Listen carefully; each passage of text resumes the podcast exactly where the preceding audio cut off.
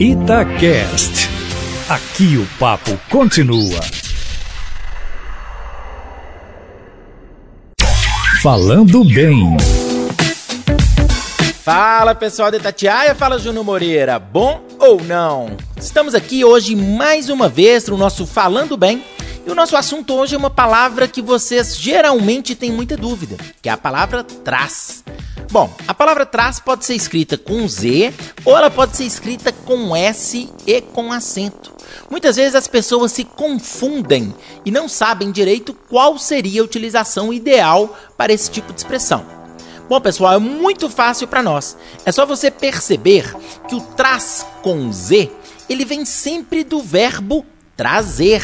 Então, se você fala, João traz sempre presentes à sua mãe, obviamente esse traz seria o traz com Z, porque estamos falando de trazer.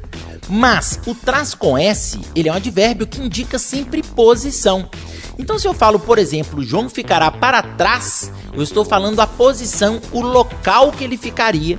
Por isso, seria colocado o trás com S no final e com acento. Para mais dúvidas de língua portuguesa, entre em contato conosco no caféconoticia.com.br e entre no meu canal do YouTube Aprendi com Papai para tirar sempre dúvidas de português e redação. Valeu, pessoal! Até a próxima, um abraço, tchau, tchau!